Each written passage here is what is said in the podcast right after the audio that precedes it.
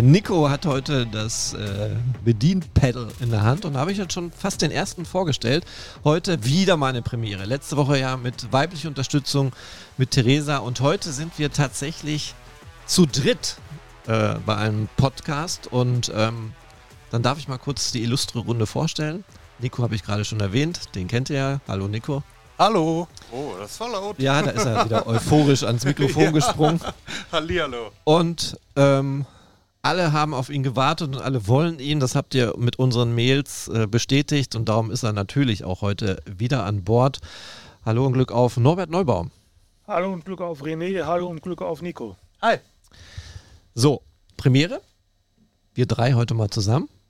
Ja. Ähm, ich habe ähm, für mich einen kleinen Vorteil daraus entdeckt, weil ich muss nämlich nebenher noch was anderes machen. Wir waren nämlich heute beim Training und wollen natürlich über die aktuellen Ereignisse äh, berichten und das so schnell wie möglich, auch wenn es gar nicht so viel zu berichten gibt, weil der FC Schalke 04 hat eine Maulkorbsperre auferlegt. Die Spieler dürfen nicht sprechen. Wir haben heute kein Interview. Ähm, normalerweise ist es üblich, dass wir bei einem Training einen Spieler zur Seite gestellt bekommen und äh, mit dem wir sprechen dürfen. Heute nicht. Spieler durften auch nicht angesprochen werden, hat man uns im Vorfeld gesagt. Also, da ist man natürlich darauf bedacht, dass jetzt gar keine falschen Worte mehr fallen. Die einen heben das ein bisschen zu hoch in die Luft und sagen Maulkorbsperre, oh Gott, wo geht's jetzt hin bei Schalke? Ich, meine Meinung ist, was sollen sie sonst auch anders erzählen? Die erzählen eh immer jede Woche das Gleiche. Und der Norbert guckt mich schon an. Der hat eine, sicherlich auch wahrscheinlich eine eigene Meinung, aber ich glaube, mh, hm, vielleicht ist es gar nicht mal so schlecht, wenn die mal sich auf ihre eigenen Sachen konzentrieren und nicht dann noch mit den Medien quatschen müssen. Wir bilden uns ja eh unsere eigene Meinung, oder?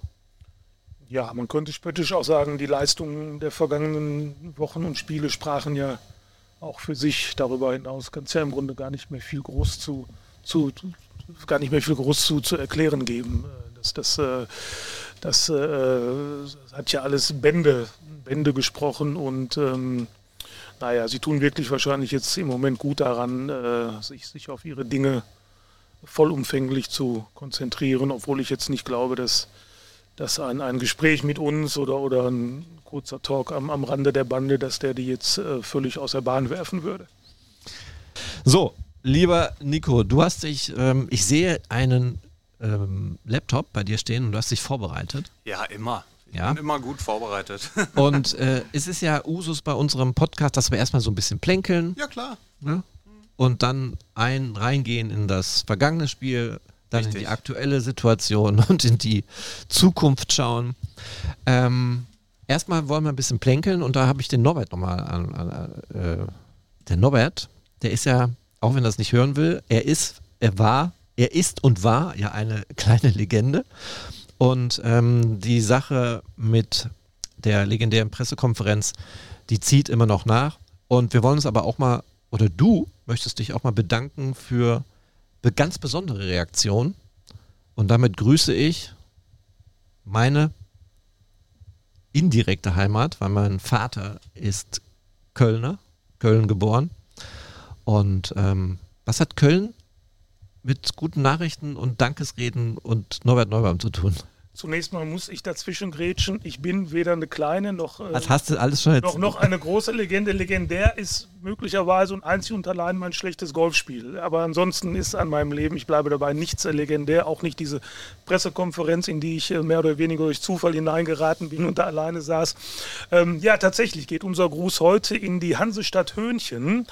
Ähm, und wer jetzt verzweifelt in seinem Erdkundeatlas äh, blättert, wo das denn ist, das ist äh, offenbar ein, ein, ein ganz kleines Dorf, äh, sieben Einwohner, schreibt mir der Bürgermeister Jan Müller. Sieben? Sieben, sieben schreibt er.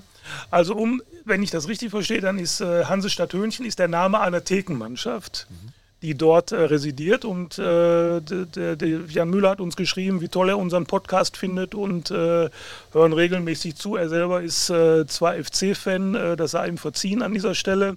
Und das freut uns natürlich besonders, ähm, weil wir natürlich davon ausgehen, dass wir, dass wir ja hauptsächlich in der, in der Schalker Bubble äh, gehört werden. Warum ich Bubble gesagt habe, müsst ihr mich dann gleich nochmal fragen. ähm, als, als, als jetzt weniger in, in, in der Kölner äh, Gegend oder wie auch immer. Und äh, da haben wir uns einfach richtig drüber gefreut, weil das, das, das war so eine nette E-Mail, die er geschrieben hat. Und ich finde, da kann man dann auch mal ein Dankeschön zu sagen. Also schönen Gruß in die, in die Hansestadt Hönchen, wo ja die Stimmung wahrscheinlich jetzt nach dem Derby-Sieg gegen Gladbach ein wenig besser sein wird als die aktuelle auf Schalke, wo wir jetzt wahrscheinlich, wie ich befürchte, gleich mal drauf zu sprechen kommen. Ja, das müssen wir wohl oder übel, aber wir machen es ja auch gerne. Also nochmal nach Köln, äh, ganz liebe Grüße. Vielleicht mögen Sie mich jetzt auch ein bisschen, weil mein Vater ja Kölner ist. Ich habe Kölner, Kölsche Blut, habe ich in mir. Ich merke das. Also besonders wenn Karneval ist, dann sprudelt das bei mir raus. Wenn wir irgendwann, René, wenn wir irgendwann den Podcast und Tour machen, wo ich ja schon seit zig Jahren von träume, dann sollte die Hansestadt Hönchen eine unserer ersten Stationen sein. Okay, machen wir das. Und ich bin ja auch tatsächlich Köln-Sympathisant. Jetzt gucken Sie mich an. Jetzt von der Stadt oder dem Verein? Äh, tatsächlich äh, vom Verein oder sagen wir mal so Spielersympathisant. Also doch, ich mag Köln. Mhm. Ich mag Köln als Stadt und ich mag Köln auch als Verein irgendwo. Haben auch einen coolen Trainer, ne? Haben einen coolen Trainer und haben auch einen Spieler, der mir bis heute im Herzen geblieben ist, ein Ex-Schalker. Ich habe mal mit dem zusammen für eine Charity-Aktion Fahrrad zusammengebaut.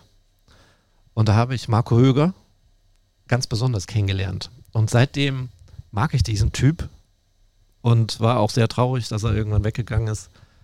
Derby Höger, ne? Derby-Sieger, Derby Höger. Derby Höger. Und ähm, ja, habe dann immer noch gewisse Sympathien. Auch ähm, jetzt habe ich wieder ein Problem mit meinem Namensgedächtnis, äh, Ex-Nationalspieler, nicht mehr im Diensten, war auch jetzt beim Heimspiel zu Gast und hat das Spiel gesehen, der Kölner. Na, helft mir doch mal. Hallo, hier sitzen zwei Fußball. Podolski? Nein, Podolski doch nicht. Der ist jetzt letzte Saison hat er seinen Rücktritt erst. Ex-Schalker auch? Oder, nee, oder? kein Ex-Schalker. Ex-Schalker hat letzte Saison seinen Rücktritt erklärt. Ex-Nationalspieler. Ex-Nationalspieler vom ersten FC ähm, Jonas Sektor. Genau. Ja, sicher. Der ja auch Nationalspieler war, als Köln in der zweiten Liga gespielt hat, ne? Ja. Stimmt. Jonas Hector, auch für mich, den kenne ich nicht privat, aber auch sehr sympathischer Typ. René, wenn du über Kölner Nationalspieler sprichst, ich komme doch aus der Generation Overath Flohe, die habe ich alle noch, äh, ja. die habe ich noch im Parkstadion und zum Teil in der Glückaufkampfbahn sogar noch gesehen. So. Wie war der zweite Name? Heinz Flohe. Ja. Flocke, glaube ich, Ja. der Spitzname. Also ich kann mich an die ersten Hanuta Duplo Abziehbildchen erinnern. Das war Mexiko 86. Da hatte ich die ersten Panini-Bilder. Da ist der Nico, war der noch flüssig. Das war vor meiner Zeit, ja. Ja. Und äh, tatsächlich, äh, eines der ersten Abziehbilder war ähm, Paul Breitner. Ah, okay. Fand ich ein uriger Typ. Sieht aus wie der Nico mit Bart. So. Oh Gott, also frisurentechnisch, äh, ich habe jetzt eine Mütze auf, aber frisurentechnisch hoffe ich, dass, äh, dass wir uns da ein bisschen unterscheiden. Ich habe meine Mütze gerade abgenommen, weil draußen ist es wirklich kalt und gestern beim Training, das war ja wirklich grausam. Das Training fängt an und es fängt an zu regnen. War klatschnass. Und heute packe ich mich ein mit Schal und Mütze, Schirm, alles bewaffnet. Was geht los? Die Sonne. Also, heute der Wendepunkt beim FC Schalke 04. Selbst Petrus ist der ganzen Sache wohlgesonnen und sagt, jetzt habe ich die Nase voll, ab jetzt wird alles besser. So, äh, bevor alles besser wird, äh, gebe ich jetzt mal, ich sehe hier Taktik, den Nico, Ja. Ähm, den Nico und Norbert mal das Wort und ich kümmere mich mal um die heutigen Trainingsbilder, höre aber weiterhin gespannt zu und würde mich bestimmt auch mal ab und zu mal einklinken. Genau, also. Nico, lass uns das Spiel KSC nochmal aufarbeiten. Ja, nichtsdestotrotz ähm, muss ich sagen, wir haben eingangs ja darüber gesprochen. Äh, ich hatte auch ein bisschen Verständnisschwierigkeiten damit, dass Yusuf Kabadai dann auf der rechten Schiene gespielt hat im 3-5-2. Vor allem mit Ball im 3-5-2. Ähm, ja, äh, das ist alles Theorie. In der Theorie sollte dann, ähm, nachdem wie ich das gesehen habe, ein 5-3-2 gegen den Ball stattfinden. Die Schienen, die sind dann quasi ein bisschen defensiver, haben sich eingeordnet als Flügelverteidiger, wenn man so will. Ja, und was halt sehr relativ schnell, Norbert, äh, berichtige mich gerne, wenn ich falsch liege, äh, was sehr schnell aufgefallen ist, die Abstände waren viel zu groß. Also Abstände zwischen den Ketten, äh, das hat sich sehr gut abgezeichnet durch die Laufleistung dann auch nach dem Spiel. Äh, da hat man dann auf der gegnerischen Seite sechs Kilometer mehr gehabt, die von Karlsruhe gelaufen worden sind. Und ich fand auch, das hat man gesehen. Dadurch äh, konnten die langen Bälle zwischen den, also quasi für die Flügelwechsel, äh, die konnten ungestört meist durchgeführt werden. Und ja, durch die geringere Laufleistung ist wahrscheinlich jetzt wenig überraschend, dass daraus auch Lücken resultieren.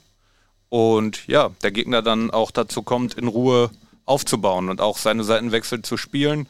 Man läuft dem Ball hinterher, beziehungsweise ja, mit diesen, mit diesen sechs Kilometern weniger eigentlich äh, nicht, weil man kriegt die Lücken nicht rechtzeitig geschlossen.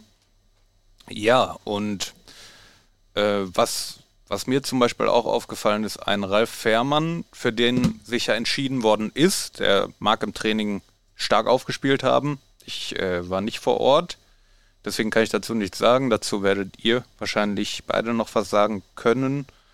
Ähm, ich habe das Gefühl, das ist sehr risikoreich mit, mit der Spieleröffnung. Er hat sehr oft den, den Kurzpass zum Verteidiger gesucht, Kaminski oder Baumgartel. Und ja, das ist natürlich dementsprechend ein bisschen schwierig gewesen. Also ein langer Ball, der mal ins Feld ging, der kam eigentlich postwendend zurück. Und ja, so, so ist es natürlich nicht einfacher. Jetzt denke ich mir so, diese, diese sechs Kilometer, die man da halt weniger zurückgelegt hat, das ist ja, also das, das kann ja eigentlich, ich glaube auch nicht, dass die Spieler das absichtlich machen, aber dennoch ist auch irgendwie keine Leidenschaft erkennbar, kein, ja, nicht der unbedingte Wille, das Spiel zu gewinnen. Etwas, wovon der neue Trainer Karel Geratz natürlich auch im Vorfeld gesprochen hat.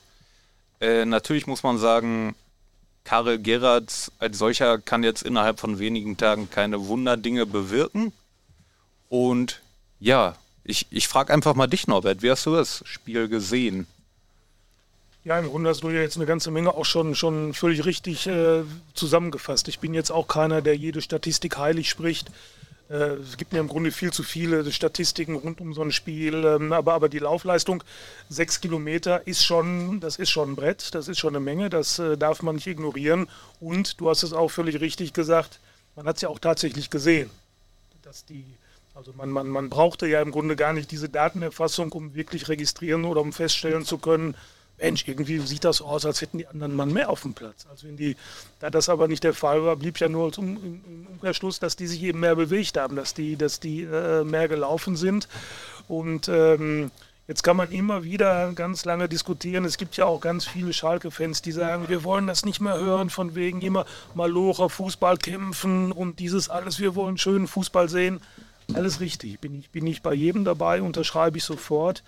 Aber dass du dass du zumindest in dieser Beziehung dagegen hältst, dass du dem Gegner auf Augenhöhe begegnest, was Laufleistung betrifft, was Engagement betrifft, das ist die Grundvoraussetzung für alles, was du da unten machst. Ohne, ohne geht es gar nicht, schon, schon gar nicht in der zweiten Liga. Ich sage jetzt nicht, dass die alles wegrätschen sollen, dass die alles, äh, dass die nur über, über Laufleistungsspiele gewinnen werden, ist auch Blödsinn.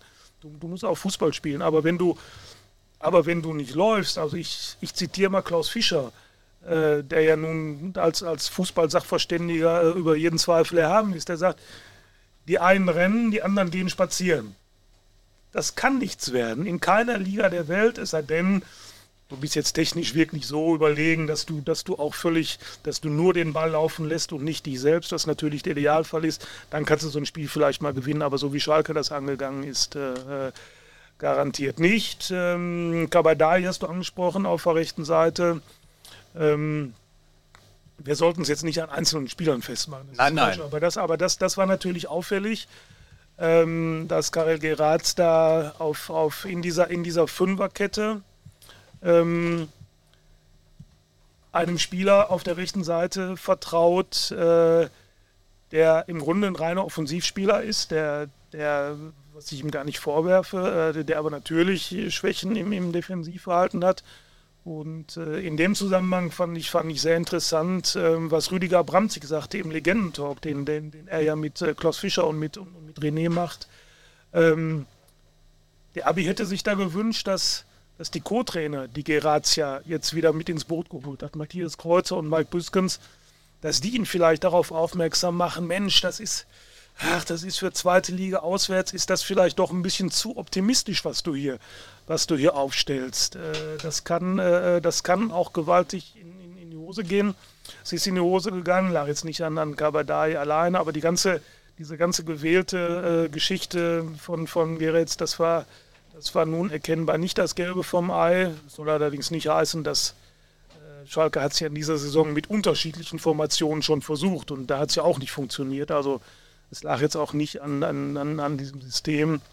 Und ähm, was, die, was die Räume betrifft, äh, das war ja auch offensichtlich, ähm, dass das, wenn du, wenn du im Strafraum drei oder vier Meter von deinen Gegenspielern weg bist, wenn die zum Torabschluss kommen, dann hat das überhaupt nichts damit zu tun, ob du Dreier- oder Viererkette spielst. Wenn du, wenn du mit drei so erfahrenen Innenverteidigern wie Kalasch, Baumgartel und Kaminski spielst, dann muss ja dann muss das Zentrum dicht sein. Also wenn die das nicht schaffen, dann muss man sich ja die Frage stellen, wer, wer kriegt es dann hin? Aber die haben es auch nicht hingekriegt und äh, das ist dann schon etwas, was schon ein wenig ratlos macht. Ja, vor allem äh, sollte natürlich nicht als, als Kritik jetzt an Kabadai allein gemeint gewesen sein. Äh, die jungen Spieler, die möchte ich da aktuell eh vornehmlich rausnehmen, weil ja, äh, wer sich da wirklich hinstellen müsste, sind andere. Ja? Äh, dennoch, es ist so, so ein, so ein Aujan zum Beispiel, der wurde ja damals unter Gramozis geholt für, für eine solche Schienenposition. Der wurde ja nie für eine Viererkette geholt. Äh, das sieht man wahrscheinlich auch in der Rückwärtsbewegung, sondern vielmehr äh, für einen Schienenspieler, sage ich jetzt mal. Ne? Und so kann man dann natürlich zum Beispiel auch sagen, wenn, wenn Ojan jetzt äh, weiter nach vorne schiebt, ähm, dann könnte da auf der rechten Schiene vielleicht einer zurückrücken, dass man im Ballbesitz dann mit einer Viererkette spielt, so dass äh, Aujan da gar nicht hinten drin ist. Das ist ein taktischer Ansatz. Bevor wir aber über taktische Ansätze sprechen, ist es natürlich äh, erstmal erstmal wichtig, den Trainer, also dass sich Trainer und Mannschaft überhaupt erstmal kennenlernen. Ne? Das äh, Ergebnis ist jetzt kein, kein Produkt von, ja, von dem, was, was Karel Gerard äh, zu verantworten hat oder äh, jetzt die Spieler, die da aufgestellt wurden in der Taktik, ähm, ja, ist, ist sehr schwierig irgendwie. Äh, zu einem Spieler würde ich gerne auch noch kommen. Und zwar ähm, ist, das, ist das Baumgartel. Äh, der wurde ja geholt mit, sag ich mal, ja, Vorschusslorbeeren, wenn man so will. Und ähm, ich finde den auch, also ich war auch super begeistert, als ich das erfahren habe, dass er kommt. Und wir erinnern uns bestimmt noch an sein Interview, nachdem Reis gegangen worden ist. Jetzt ist es so, seine Leistung äh, bisher auch nicht überragend. Ich erinnere mich an einen Pass in die Tiefe auf Lasme, der dann zu einer, zu einer Chance führte, auch zu einer Großchance. Das war eine gute Aktion, die ich mir in meinem Gedächtnis notiert habe. Allerdings ist es natürlich so, äh, dass er sich dann natürlich wieder also ich habe gesehen, er, er stellt sich an die Seitenlinie zum Trainer während der ersten Halbzeit, diskutiert mit ihm, was auch immer da diskutiert wird. Ne? Das lässt sich natürlich schwer verifizieren oder falsifizieren. Ähm, und ja, nach dem, nach dem Spiel geht er wieder zur Kamera. Jetzt bekommen alle einen Maulkorb, wie René schon eingangs gesagt hat. Ich weiß nicht, also irgendwie scheint da in der Kommunikation sei es Mannschaft, sei es Führung, ja, da scheint ja irgendwas gerade im Argen zu sein. Und ich frage mich, was, was ist das? Woher kommt das? Naja, dass er nach dem Spiel zum Mikrofon geht, das kann man jetzt auch wieder unterschiedlich auslegen. Wenn er nicht zum Mikrofon geht, dann sagen wir wieder alle, ach guck mal, erst spielt er so eine Grütze und dann duckt er sich weg und dann will er niemals was dazu sagen. Also wir können, wir können das alles ja immer so, so drehen und wenden, wie wir wollen. Er hat natürlich, das ist Fakt, durch seinen äh, bemerkenswertes Interview nach dem St. Pauli-Spiel, ähm, gilt er natürlich jetzt als einer derjenigen, die hauptverantwortlich dafür sind, dass Thomas Reis äh, nicht mehr im Amt ist. Und dann als, als Spieler stehst du beim Publikum, bei uns ja auch, dann natürlich besonders unter Beobachtung, weil man will dann ja sehen, aha, so, Reis ist jetzt weg, was, was zeigt Baumgartel jetzt? Und da muss man fairerweise sagen, wenn ich jetzt mal seine reine Verteidigerleistung sehe, der irrlichtet ja genauso durch den Strafraum über das Spielfeld wie seine Kollegen auch. Ich, ich erinnere mich sogar, äh, du hast den Pass auf Lass mal angesprochen zu der Torchance, aber ich kann mich erinnern, in der 59. Minute äh, spielt Baumgartel einen unfassbaren Pass, völlig unbedrängt. Also, also ein Pass der absolut sinnlosen Art. Wenn du so einen Pass freitags bei uns in der Hobbytruppe spielst, dann, dann wirst du hinterher gefragt, ob du private Probleme hast. Dann kommen die Jungs und sagen, sag mal, Robert, wenn irgendwas ist, dann, dann sprich mit uns, sprich mit uns. So, ja. Also Katastrophe. Und da, da sage ich dann aber, das können nicht seine Beine gewesen sein, das war sein Kopf. Ja, absolut. Daran siehst du, daran siehst du, was sich da mittlerweile in der Birne abspielt. Genau wie du, habe auch ich gesagt, als Baumgartel kam, Mensch, da haben sie aber, das könnte aber, das könnte aber was werden. Mhm. PSW Eindhoven hat vor ich glaube vor drei Jahren, haben die 12 oder 13 Millionen Euro für den an den VfB Stuttgart überwiesen. Mhm. die, die, die Niederländer sind ja eigentlich dann doch mehr bekannt dafür, dass die Spieler teuer verkaufen, als als teuer einzukaufen. Vor allem war das auch während der Pandemie, ne, so. diese Summe. So, also. das heißt, ich muss gestehen, ich habe den jetzt in Stuttgart und auch hinter bei Union Berlin, ich habe den jetzt äh, nicht so intensiv beobachtet. Aber jetzt sagt mir alleine der gesunde Menschenverstand, wenn, wenn Niederländer 13 Millionen Euro für einen Spieler ausgeben, dann kann das keine Pfeife sein. Dann, dann muss der irgendwas können. Und äh, insofern ist ja auch immer noch, immer noch meine Hoffnung, dass, dass er auch jetzt mal so ganz langsam die Kurve kriegt, genau wie so ein Ron Schallenberg. Ist ja auch geholt worden, nicht um hier Mitläufer zu sein, der ist ja geholt worden, um Chef im Ring im, im Schalker Mittelfeld zu sein. Jetzt hat er gegen in, in, in Karlsruhe hat er, hat er nicht mal gespielt. So, wenn er vorher gespielt hat, ähm, wenn wir ganz ehrlich sind, das war auch noch nichts. So, also Schalke muss sich einfach im Moment eingestehen, mit den Transfers, die den Verein nach vorne bringen sollten, bislang, also Stand jetzt, daneben gelegen zu haben. Meine Hoffnung ist jetzt halt, dass Karel Geras äh, die jetzt äh, in die Spur kriegt. Ja, ich nenne es ja liebevoll äh, das Franco Di Santo-Phänomen. Äh, man holt einen Spieler und quasi auf Schalke flacht er dann komplett ab und wird dann für einen Bruchteil dessen, wenn überhaupt, wieder verkauft. Aber der René, ja, äh, der, der ist hier links neben mir so. so ich wollte mich gar nicht einmischen. Aktiv geworden. Ich wollte mich gar nicht einmischen eigentlich. Aber ist es nicht, äh, also mir geht es zumindest so, wenn ich Spieler auf Schalke willkommen heiße und mich freue, dass Schalke sich verstärkt hat. Meistens ist es doch so, im ersten Spiel, vielleicht auch im zweiten Spiel, sagst du, wow. Und dann so den Eindruck, dritte, vierte, fünfte Spiel, passt er sich einfach an. Hab ich nur den Eindruck oder seht ihr das ähnlich? Dass egal wer hier hinkommt, das.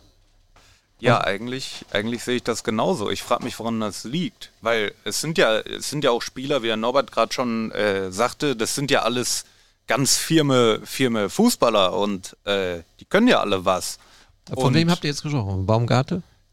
Oder in dem Moment, also es ist eigentlich, eigentlich, ja, wir, wir haben das fast mit Baumgartel aufgemacht, aber eigentlich ist es ja innerhalb der letzten Jahre abzuzählen, egal welcher großer Name da kam ne, ja. für den Club. Also Baumgartel ist ja tatsächlich ein großer Name ja. und ähm, ich dachte, ihr hättet über Brian Lassmer gesprochen. Warum habe ich mein Mikrofon in die Hand genommen? wir, ja, haben gesprochen, wir haben gesprochen über Schalenberg und Baumgartel, die geholt wurden, um Leistungsträger hm. zu werden, im Moment aber noch keine sind. Ich möchte da mal eine Lanze etwas für Schalke brechen. Ich weiß ja, dass es dieses, dass es diese, diese Tendenz gibt zu sagen, kaum kommt ein Spieler nach Schalke, wird er schlechter oder mindestens äh, stagniert er oder wird nicht besser.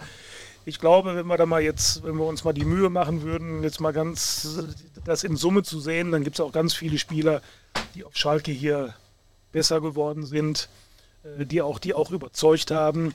Ähm, in der letzten Zeit ist das allerdings in der Tat so, dass man, dass man wirklich den Eindruck hat, äh, ähm, meine, meine Vermutung ist immer, ich glaube, wenn du, es könnte ja sein, wenn du aus Paderborn, um jetzt mal bei Schallenberg zu bleiben, wenn du aus Paderborn nach Schalke kommst, dann hast du vielleicht im Unterbewusstsein so, so ein bisschen das Gefühl, du hast es geschafft.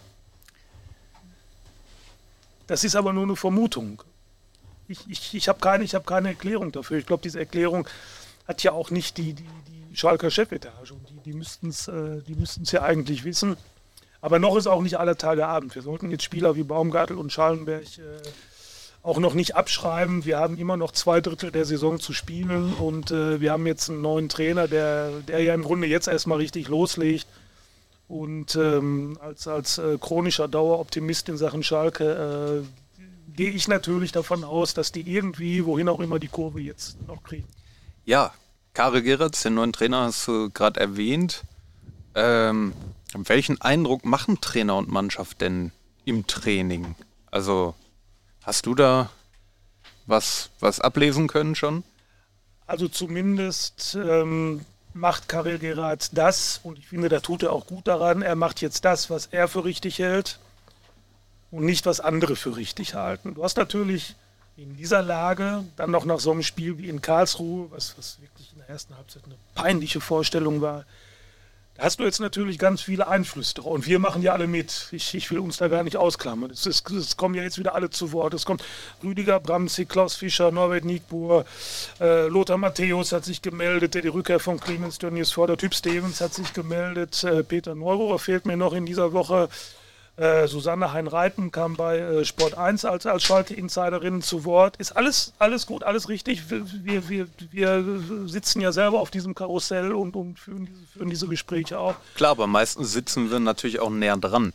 Dementsprechend äh, sind wir quasi auch so ein, so ein Rohr nach außen. Ja, völlig richtig. Aber von denen, von denen sagt natürlich jetzt jeder, äh, wie betroffen er ist und, und wie schlimm das alles ist. Und das ist, das ist alles in Ordnung. Und viele Fans, und jetzt komme ich zu Karel Geratz, waren ja schon völlig irritiert, dass er nach der Niederlage in Karlsruhe erstmal anderthalb trainingsfreie Tage gab.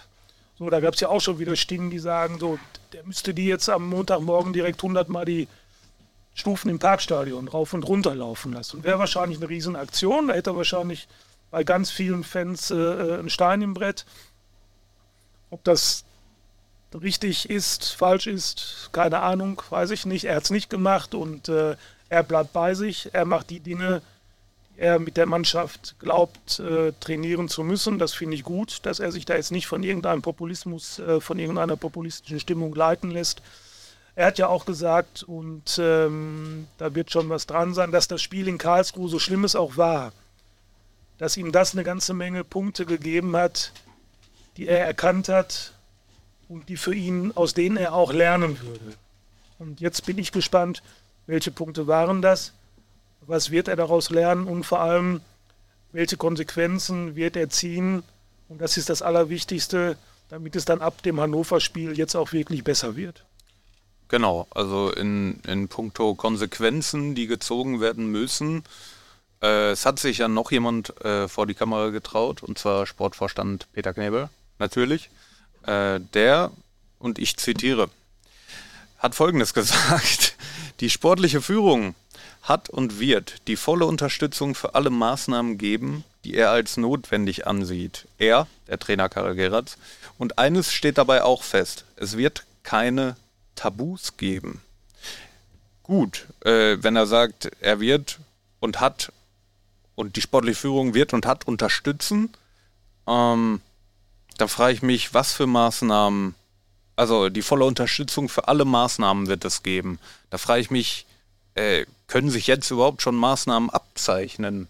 Beziehungsweise, ja, was heißt das? Also das klingt erstmal nach ganz viel, äh, das klingt erstmal nach, ich stelle mich vors Mikrofon und gebe jetzt eine Info.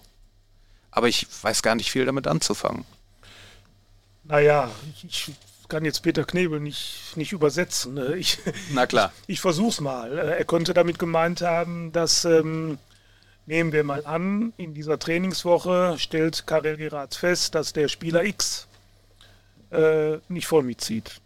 Der ist nicht richtig bei der Sache. So, und äh, in einer Situation, in der du aber mitziehen musst, in der du alleine schon voll bei der Sache sein musst, um auch Vorbild für die anderen Kollegen zu sein, um zu zeigen, du hast den Ernst der Lage und die Lage ist ernst. du hast den verstanden. Und du bist, äh, du bist bereit, auch mit diesem Ernst der Lage umzugehen und dementsprechend zu reagieren. So, jetzt ist der Spieler X aber vielleicht ein absoluter Stammspieler, Leistungsträger, vielleicht sogar Fanliebling. So, die Rats interessiert das aber nicht und sagt, nee, den schmeiße ich raus, lasse ich mir nicht gefallen. So, und jetzt geht der Spieler X zum, zur sportlichen Leitung, zu Knebel, Hechelmann und sagt, äh, hört mal, der Trainer will mich rausschmeißen, aber ich bin doch hier, ich bin doch hier Stammspieler, kann er doch nicht machen. Ihr müsst dem Trainer sagen, ich muss bleiben.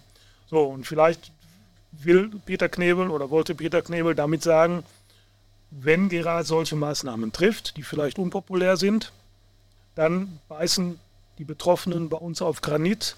Wir stehen zu 100 Prozent zum Schalker Trainer. Ich könnte Schalker Pressesprecher werden, stelle ich gerade fest, wie ich diese Aussage jetzt interpretiert habe, um mir eine, um mir eine Aussage Kraft zu geben. Ja, guck mal, so, so entdeckt man noch äh, neue Fähigkeiten, ist auch schön. Ähm, ja, also da bin ich auf jeden Fall gespannt, was denn da mit den Maßnahmen und so noch gemeint sein wird. Allerdings ist es natürlich so, die Mannschaft, die hat, äh, es ist ja immer die Rede von der schlechten Stimmung in der Kabine und ich denke, dass man, wenn du das so erklärst, könnte ich mir vorstellen, dass so auch ja, Unruheherde schnell geschlossen werden, beziehungsweise gelöscht. Ja, absolut. Mit, mit einer Maßnahme übrigens könnte übrigens auch gemeint sein, beispielsweise jetzt, äh, der René hat es gesagt, äh, dieses Wort, dieser, dieser, dieser Maulkorb-Erlass. Äh, so, dass das Gerards eben gesagt hat, ähm, weil das wird ja, das wird ja auch abgesprochen, äh, ich möchte eigentlich nicht, dass die Spieler jetzt groß Kontakt oder überhaupt Kontakt zur Presse haben. Und äh, jetzt könnte ja der Sportvorstand sagen, äh, nee, das wäre genau das falsche Signal. Ähm, die sollen sich nicht wegducken, die sollen reden. Ähm, und, und dass das eben auch eine Maßnahme ist, wo Knebel sagt, nein, da stehen wir absolut hinter, da unterstützen wir den Trainer. Ja, zur, zur Stimmung in der Mannschaft. Ähm, ich, ich glaube nicht, dass nur davon geschrieben wird, dass die, dass die äh, schlecht ist. Die, die, die, muss ja schlecht sein. Also mich, mich würde äh, ich, ich fände es sehr verstörend, äh, wenn die, wenn die äh, singend und tanzend äh, jetzt da gerade durch die Gegend laufen. Und äh, das ist da auch, dass es da auch intern ähm, Differenzen gibt, ist, glaube ich, in einer Profitruppe vollkommen normal. Du hast da, du hast da knapp 30 Leute sitzen, die machen das alle beruflich. Ähm, das, das, das ist für die schon. Das, das geht bei denen natürlich jetzt auch irgendwo an die Substanz. Das ist aber auch nicht nur auf Schalke so. Ich habe heute bei Union Berlin gesehen, wie schnell das gehen kann. Oder, oder so, ein paar Sachen mir angelesen heute, heute Morgen zufällig, wo es ja jetzt in den vergangenen Jahren immer welche aufging. Jetzt haben sie, glaube ich, ich glaube, neun Pflichtspiele am Stück verloren so, und der liest sich jetzt auch schon. Fofana, Bonucci. So, Hand, Handschlag verweigert, genau. Dann, dann dass hm. Spieler sich über, über, über ihre Berater oder über andere Sprachrohre, äh, über zu wenig Einsatzzeiten äh, beschweren. Also wir sollten jetzt mal nicht so tun, als wenn das alles immer nur Schalke-spezifische Probleme sind. Äh, wenn es nicht läuft, dann, dann hast du in so einer Profitruppe, dann hast du in jeder Mannschaft Probleme, aber in so einer Profimannschaft mit, mit ungefähr 30 Berufsfußballern und auf Schalke hast du ja, hast du ja ein paar Jungs dabei, die sind mit allen, ein Kollege von mir sagt immer, die sind mit allen Profi-Abwassern äh, gewaschen. Äh, das, das darfst du alles nicht unterschätzen. Und, und insofern ist, ist Geratz auch da gefordert, äh, dass er zumindest die Kabine jetzt da einigermaßen äh, zusammenhält, dass ihm das nicht alles um die Ohren fliegt. Ja, logisch. Ähm, ja, äh, Knebel hat auch gesagt, äh, und ich, ich zitiere jetzt nicht, ich äh, sage einfach so im, im Groben, was er gesagt hat. Es ist so, dass wenn eine Profimannschaft es nicht schafft, das ABC des Fußballs auf den Platz zu kriegen, dass man dann nicht über Taktik sprechen muss. Ähm, ja, ich als kleiner Taktik-Geek, ich, ich sehe das natürlich dann immer ein bisschen, bisschen anders und spreche über Taktik, aber im Kern hat er da ja auch recht. Ähm, ja, wie, jetzt, jetzt sitzen wir an der Frage, wie es sein kann, beziehungsweise haben die auch schon gerade ein bisschen angekratzt. Wie kann es sein, dass, dass es mit dieser Mannschaft in der zweiten Liga nicht funktioniert, dieses ABC, von dem gesprochen wird, auf, auf den Platz zu bringen? Also hat sich Schalke verzockt? Ist es vielleicht multifaktoriell? Also ist es nicht nur die Stimmung, sondern vielleicht auch Unruhe von weiter oben oder ja, ähm, zum Beispiel die, die Transferpolitik, über die wir auch schon gesprochen haben, ne? eine, eine nicht optimale Außendarstellung. Äh, ja, ja, das, das ist ja schwierig, eine, eine oder die eine Erklärung dafür zu finden. Ich glaube, wenn, wenn ich jetzt hier sitzen würde und hätte die eine Erklärung und könnte sagen, Freunde, das ist der Grund. Das ist der Grund, an dem liegt es. Und wenn ihr das abstellt, wenn ihr das besser macht, dann startet ihr jetzt durch und werdet am Schluss mit äh, zehn Punkten Vorsprung, werdet ihr doch noch äh, Zweitligameister. Habe ich nicht, hat aber keiner und ich glaube, es gibt auch nicht diese eine Erklärung. Als Mannschaft kommst du dann, glaube ich, irgendwann mal in so eine Spirale rein, dass du, wenn, wenn du, wenn du Spiele verlierst, irgendwann glaubst du dann auch nicht mehr, nicht mehr so richtig dran, dann, dann, dann der Kopf resigniert, die Beine werden dann automatisch müde äh, und, und äh, du verlierst eben diese, diese letzten Prozentpunkte, die du brauchst, um in der zweiten Liga äh, Spiele, Spiele gewinnen zu können. Vielleicht ist man, da schließe ich mich aber durchaus mit ein, weil ich eigentlich auch diese, diese Stimmung, dieses Gefühl hatte, vielleicht ist man auch mit etwas zu viel Grundoptimismus in diese Saison reingegangen. Ich weiß noch vor zwei Jahren, als Schalke in die Zweitligasaison ging, da war die Stimmung eine ganz andere, da war die viel schlechter. Du warst sang- und klanglos aus der Bundesliga, aus der ersten Liga abgestiegen. Die Stimmung war katastrophal. Wir erinnern uns noch an die, an die äh, Jagdszenen äh, vor der Arena im, im, im April nach dem Bielefeld-Spiel. Die Mannschaft war komplett neu. Rufen Schröder musste musste eine komplette, einen kompletten Kader im Grunde abgeben und einen kompletten Kader wieder, wieder neu äh, installieren. Du wusstest überhaupt nicht, wo du stehst. Bist dann ja auch nicht so richtig gut gestartet, warst aber im Grunde schon ganz zufrieden, dass du zumindest diesen, diesen freien Fall, den ja auch viele befürchtet hatten, von 1, von Liga 1 in die Liga 3, dass du dem nicht ausgesetzt warst. Du warst ja immer einigermaßen stabil an im Mittelfeld, dann hast du dich oben immer ein bisschen mehr rangetastet. So, das war, das war alles im Rahmen, da war die Stimmung, da war die Stimmung ein bisschen, ein bisschen befriedeter insgesamt. So, und jetzt hast du im Grunde gesagt, wir wollen aufsteigen. Wir werden aufsteigen, hat Thomas Reis sogar gesagt. Ein Satz, der ihm natürlich dann auch irgendwann um die Ohren geflogen ist. Wir sind wesentlich besser aufgestellt als vor zwei Jahren. Äh, André Hechelmann weiß ich noch, als er vorgestellt wurde bei seiner Präsentation als Sportdirektor. Da waren sie in der Kaderplanung schon relativ weit. Da sagt André Hechelmann, eigentlich konnten wir sofort loslegen. So, das, das, das war alles so natürlich in dem Moment aus, aus dem Gefühl heraus wahrscheinlich auch berechtigt, aber möglicherweise, das ist jetzt aber wirklich ein völlig hobbypsychologischer Versuch, da irgendwas zu erklären. Möglicherweise hat sich das dann so ein bisschen in den Hinterköpfen festgesetzt und man hat gesagt, naja, eigentlich, äh, klar, klar steigen wir auf. Wir sind, wir sind gut genug, wir haben, wir haben einen guten Kader. Ähm, ich bin auch von dem Kader nach wie vor davon überzeugt, dass der besser ist, deutlich besser ist, als das, was Schalke im Moment spielt.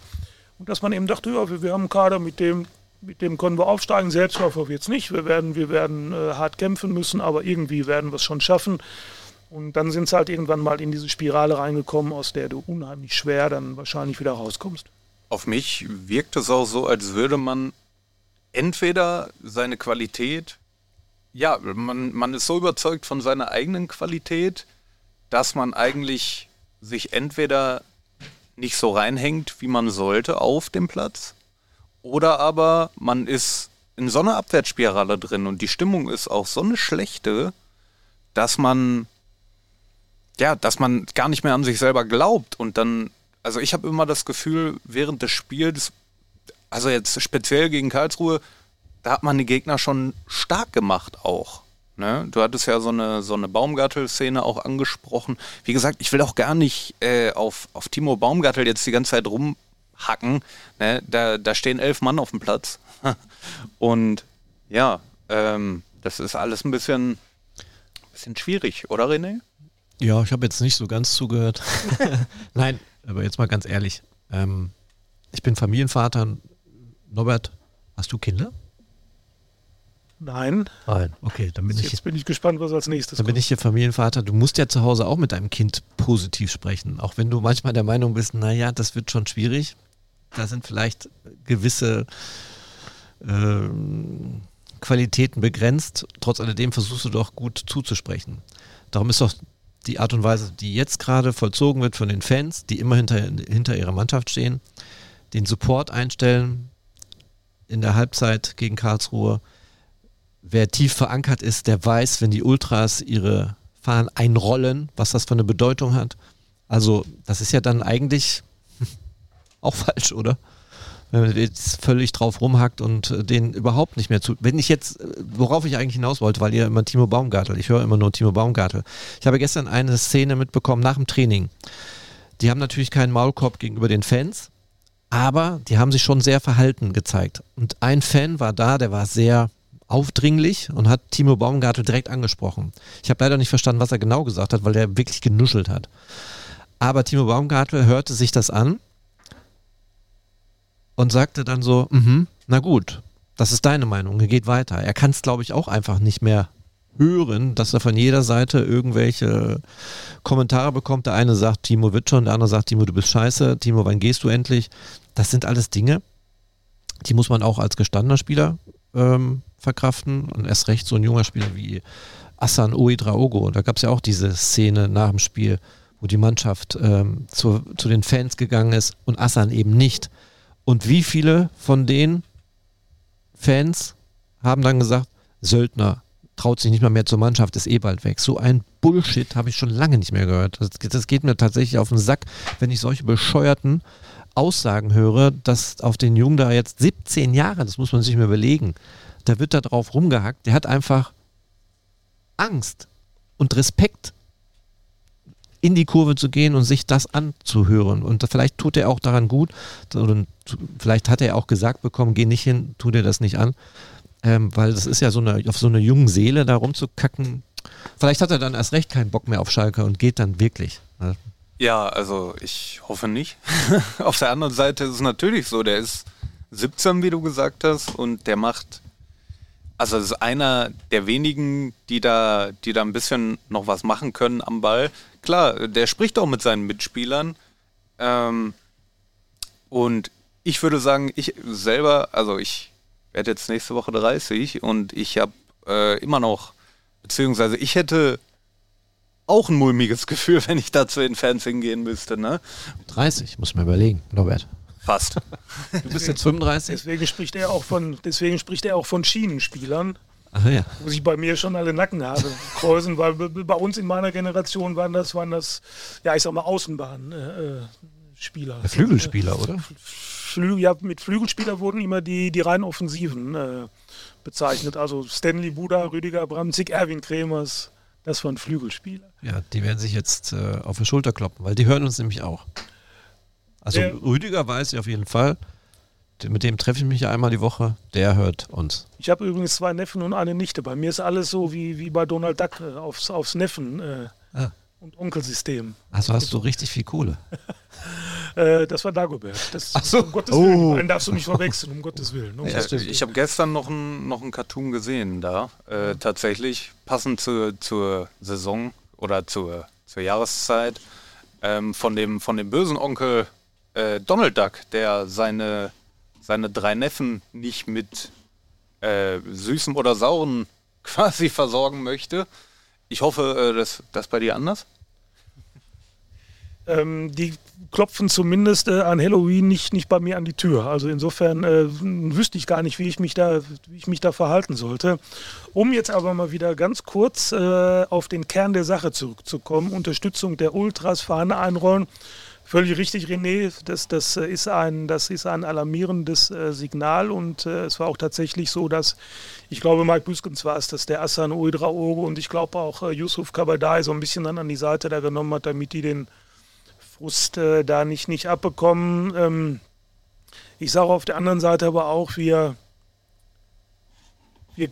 können oder ich tue mich immer so ein bisschen schwer damit. Die, die Schalker Fangemeinde sind ja auch nicht, nicht immer nur die Ultras. Man muss das ja, man muss das ja insgesamt dann, dann auch sehen, dass man die Schalker Fangemeinde immer dann lobt, wenn sie, wenn sie groß anfeuern und wie auch immer.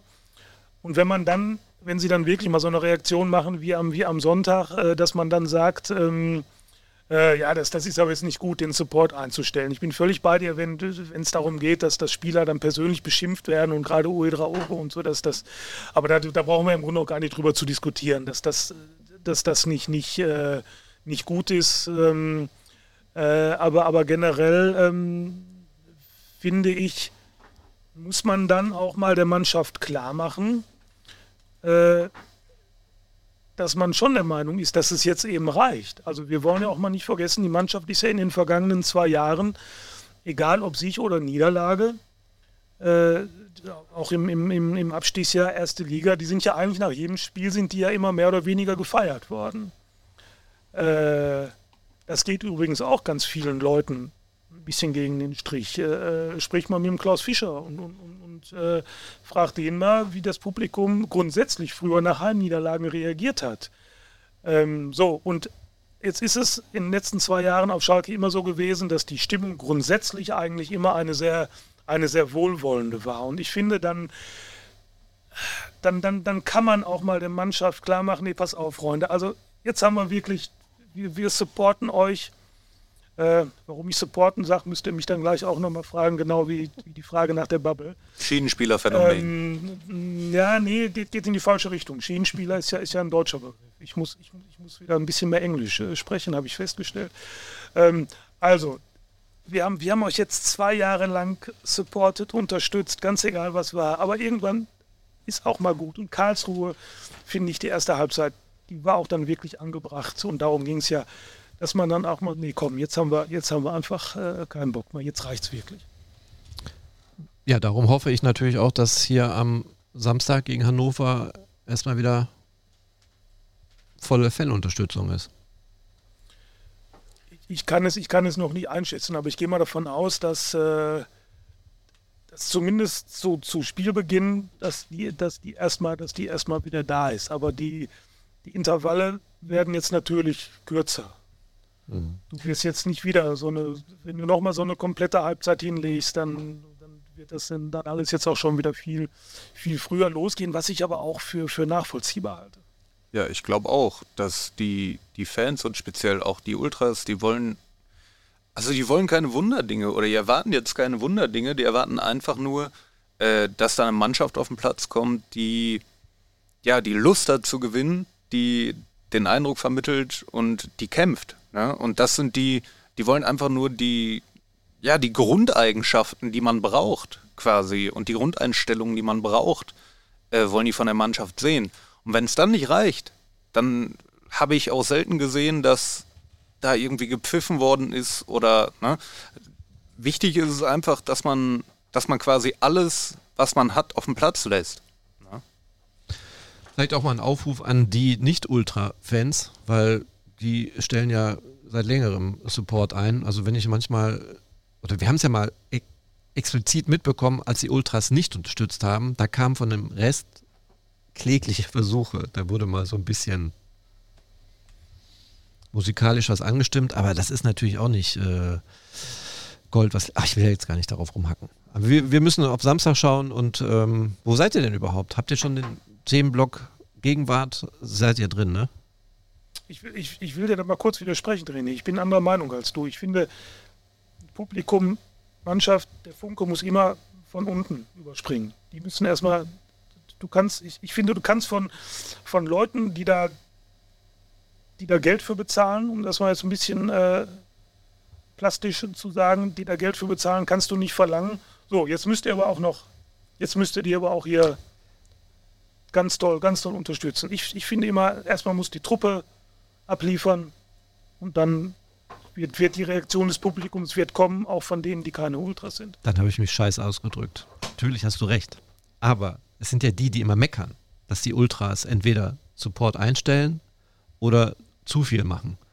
Von denen kommt aber aus, aus meiner Sicht nichts, auch bei erfolgreichen Spielen ist da nicht viel gekommen. Der Zusatz hat mir dann vorhin gefehlt. Sorry. Und dann gebe ich dir jetzt natürlich mit diesem ja. Zusatz recht. Also ich erwarte äh, am Samstag einfach eine Unterstützung von allen. Und ähm, ich, ich gucke jetzt nur auf die Uhr, mit Blick auf die Uhr. Wo sind wir denn? Haben wir denn äh, schon über Hannover gesprochen? Haben wir über die aktuelle Woche gesprochen? Nee, bisher noch gar nicht. Siehst du? Ihr seid ähm. immer noch gefangen im KSC-Tunnel, oder? Ja, und, und wenn wir auch jetzt gerade noch quasi mittendrin sind, ich glaube, der, der Norbert, der wollte auch noch ein, bisschen was über die Finanzen. Ach, das ist das wichtigste Thema diese Woche. Ne, wir wollen ja ja, wollen ja auch. Wir, wir, wir, sollten darüber sprechen. Ja, ja. finde ich auch. Weil die sind, die sind für einen Profiverein wie Schalke nicht ganz unwichtig. Gerade aktuell. Auch sehr witzig, gestern, ähm, ich war nicht auf diesen Termin dabei. Ich darf mal kurz bemerken, ich wurde gar nicht eingeladen. Und war dann so ein bisschen überrascht über die ersten Meldungen, die reingeflattert sind. Natürlich übelstes Clickbaiting, aber auch ja, wie darf ich das jetzt sagen? Also, so wie es wirklich, ich, wissen wir eigentlich, wie es wirklich ist? Nein, wir können auch nur mutmaßen. Und der Norbert, der war ja da und du kannst ja kurz mal einen Überblick geben. Also für meine äh, Auffassung, schwarze Zahlen klingt super, alles gut. Was finanziell beim FC Schalke 04 abgeht? Fragezeichen? Alles top, blühende Landschaften. Nein. ähm, ja, schwarze Zahlen, also es gab, es gab zur Erklärung, es gab am, äh, heute haben wir Donnerstag, ne? Heute ist Mittwoch. Heute ist Mittwoch. Also, um Gottes Willen, heute ist Mittwoch, also am Dienstag. Am Dienstag gab es ein äh, Pressegespräch, äh, der, zu dem die Schalker Finanzvorständin Christina Rühlhamers geladen hatte. Und ähm, da wurden dann die Halbjahreszahlen präsentiert für 2023. Und äh, ja, die waren insofern halt für diesen Zeitraum ganz gut, weil da wurde eben ein Gewinn in circa 9 Millionen Euro Höhe verkündet. Viele Kollegen fanden das überraschend, ich eigentlich überhaupt nicht, weil den hatte Schalke vorher schon prognostiziert, schon bei der letzten Finanzpressekonferenz. Und es war natürlich auch äh, die eine Hälfte der Erstligasaison. So, und da sind wir nämlich schon genau beim Thema. Du hast aus einem Halbjahres- oder aus einem Verlust vom vergleichbaren Zeitraum davor von 19 Millionen Euro hast du einen Gewinn von 9 Millionen Euro gemacht. Das ist also im Grunde eine super Zahl. Gleich kommt das große Aber. Das Aber heißt natürlich, dass das hauptsächlich der ersten Liga zu verdanken war. Und jetzt können wir uns alle vorstellen, wie das dann eben wieder in Zukunft sein wird, wenn du nicht erste Liga spielst, vor allem wenn du nachhaltig nicht erste Liga spielst. Und äh, insofern ist, ist, äh, ist diese, die, sind, sind diese Bilanzzahlen, die Schalke da oder die, die Gewinn- und Verlustzahlen, die Schalke da gestern vorgelegt hat, natürlich auch mit einer großen Portion Vorsicht zu genießen. Gut ist natürlich auch, dass sie dadurch jetzt auch ihre Verbindlichkeiten wieder ein bisschen abbauen konnten. Das negative Eigenkapital konnte demzufolge verringert werden. Also die Richtung stimmt. Aber sie stimmt halt nur, weil du dieses eine Jahr erste Liga gespielt hast. Ganz kurz, Nico. Äh, ich habe ähm, ja gerade mitbekommen, dass du Peter Knebel zitiert hast. Der hat ja gesagt hat, ohne Einschränkung irgendwas, ne? Äh, ja, ich war auch kurz überrascht. Also. Heißt das jetzt auch, dass eventuell so viel Geld in die Hand genommen werden muss zur Halb, äh, zur äh, Winterpause öffnet ja dann das Transferfenster wieder und es muss ja was passieren, dass dann über den Maß wieder, also diese ganze Richtlinie für die Katz ist? Oder bleiben die bei ihrem Kurs? Sie werden grundsätzlich, denke ich, äh, Stand jetzt bei Ihrem Kurs bleiben, bleiben müssen. Äh, du kannst jetzt beispielsweise nicht denken, du hast jetzt 9 Millionen Euro Gewinn gemacht und jetzt kannst du für, für 9 Millionen holst jetzt erstmal äh, ein oder zwei oder drei oder wie viel auch immer gute Spieler. Wenn ich es richtig verstanden habe, muss von diesen 9 Millionen noch ein Teil der Corona-Hilfe zurückgezahlt werden und Schalke ist verpflichtet, das negative Eigenkapital zu reduzieren, weil wenn sie das nicht tun, das ist eine Auflage der DFL, dann droht irgendwann mal äh, Punktabzug und, äh, und oder Geldstrafe. Ich weiß gar nicht, ob beides zusammengeht. Beides wäre natürlich fatal. Äh, also kannst du immer noch nicht. Du kannst jetzt nicht äh, mit, mit, dem Geld äh, um dich werfen. Also ich vermute, sie werden, sie werden bei ihrem Kurs bleiben bleiben müssen, es sei denn, äh, es tut sich jetzt irgendwie eine andere Geldquelle auf oder wie auch immer, keine Ahnung. Man weiß ja beispielsweise nicht, was, du hast den Namen gerade schon gesagt, was, was passiert mit Asan Oedraogo, wie, wie geht es da weiter? Äh, vielleicht geht das ja dann irgendwann mal alles ganz schnell. Er muss erst mal 18 werden, um überhaupt Verträge machen zu können, ne? dass die so stattfinden. Ja, also so wie ich die Branche kennengelernt habe, äh, gibt es da immer irgendwelche, irgendwelche Hintertürchen, durch die man dann äh, durchschlüpfen kann. Ist in den, sind in den 9 Millionen auch die äh, Arid-Millionen noch drin?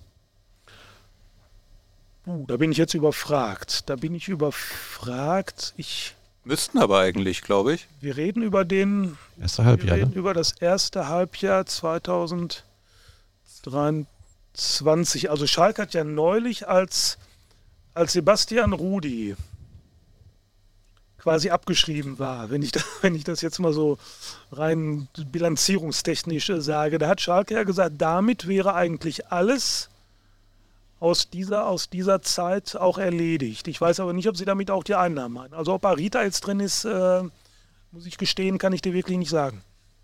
Ja, und äh, gemessen an der, an der aktuellen Situation, äh, ich will gar nicht irgendwie. Man muss sich aber damit auseinandersetzen. Ich will, ich will nicht irgendwie jetzt schwarz malen alles. Dennoch, äh, gerade auch in Verbindung mit den Finanzen, habe ich gelesen, dass die TV-Gelder als solche ja auf 1,3 Millionen Euro sinken würden und man dann auch äh, selbst, wenn man auch eine News, die heute, heute neu reingeflattert ist, selbst wenn man äh, die, die Felddienstarena verkaufen würde, dass man da sogar Probleme hätte, die Lizenz dann für Liga 3 zu bekommen. Deswegen muss man ja jetzt eigentlich erst recht aufwachen. Also eins muss uns klar sein, das sind im Moment alles, wir bewegen uns da jetzt in einem ganz großen Reich der Spekulation. Richtig aber ist, äh, Nico, auch wenn ich dir sage, Schalke wird nicht in die dritte Liga absteigen, das ist meine feste Überzeugung. Ähm, das kann den Schalker Verantwortlichen aber ziemlich egal sein, was der Neubau mir für einen Unsinn erzählt. Die müssen sich tatsächlich damit beschäftigen, die beschäftigen sich auch damit. Und da gibt es jetzt ganz viele Fragen.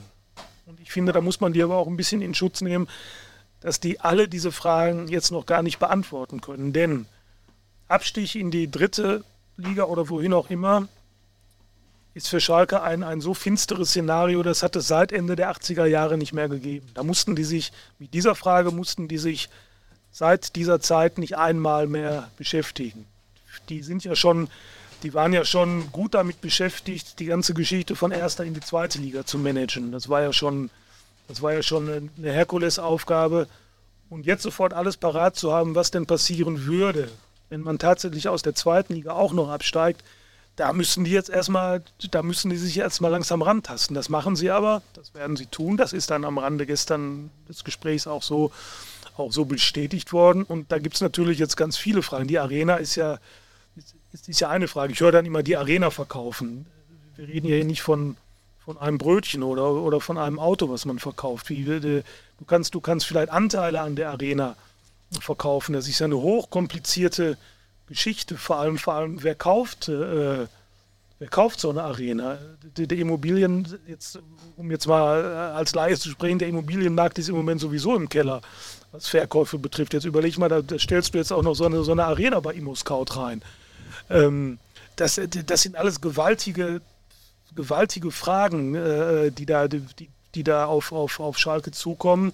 Äh, aber damit werden sie sich beschäftigen, damit müssen sie sich beschäftigen, denn im, im, äh, im Frühjahr ist der, ist der nächste Lizenzantrag fällig, dann läuft das Lizenzierungsverfahren und ähm, da werden sie auf Deutsch gesagt die Hosen runterlassen müssen und dann ist halt die Frage, äh, würden sie angesichts der aktuellen Situation für die dritte Liga überhaupt die Lizenz äh, kriegen? Das ist ja, das ist ja alles nochmal eine ganz andere noch mal eine ganz andere Nummer. Die Fernsehgelder sind ja, sind ja nur ein Teil des, des, von all dem, was dir dann wegbricht. Auch Sponsorengelder, äh, Gelder. das ist ja, das ist ja ein riesiger Rattenschwanz, der sich, äh, der, der dann noch folgt.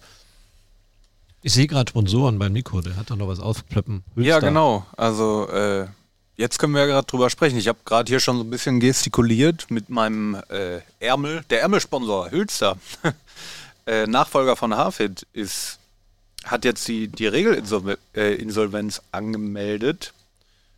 Genau, und äh, vorher gab es schon ein Insolvenzverfahren in Eigenverwaltung.